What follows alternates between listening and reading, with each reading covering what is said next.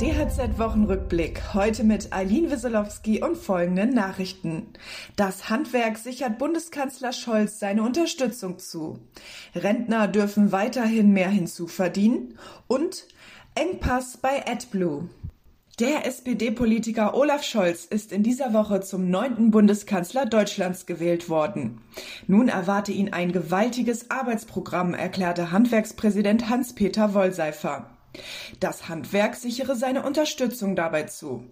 Dies geschehe nach den Worten von Wollseifer auch im Wissen darum, bei der Umsetzung vor Ort ein unverzichtbarer Partner zu sein, wenn es etwa darum gehe, Ladeinfrastruktur aufzubauen oder Sonnenpaneele auf die Dächer zu bringen.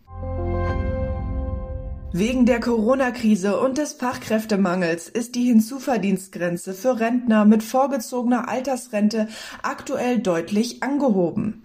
Diese Regelung wurde nun verlängert. Senioren, die das reguläre Rentenalter noch nicht erreicht haben, dürfen auch bis Ende des kommenden Jahres etwas mehr als 46.000 Euro hinzuverdienen, ohne dass ihre vorgezogene Altersrente gekürzt wird.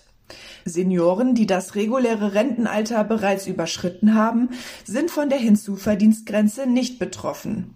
Sie dürfen weiterhin ihre Rente beliebig aufbessern.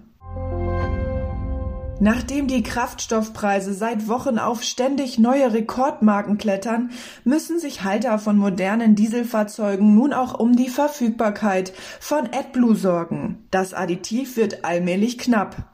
Als Grund gibt der Bundesverband Güterkraftverkehr, Logistik und Entsorgung den rasanten Anstieg der Erdgaspreise an. Rund 90 Prozent der Lkw seien inzwischen auf AdBlue angewiesen.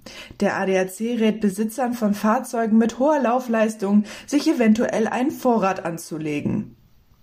Weitere Nachrichten für das Handwerk sowie praktische Hilfen für Unternehmer finden Sie immer auf dhz.net oder in unserem kostenlosen Newsletter.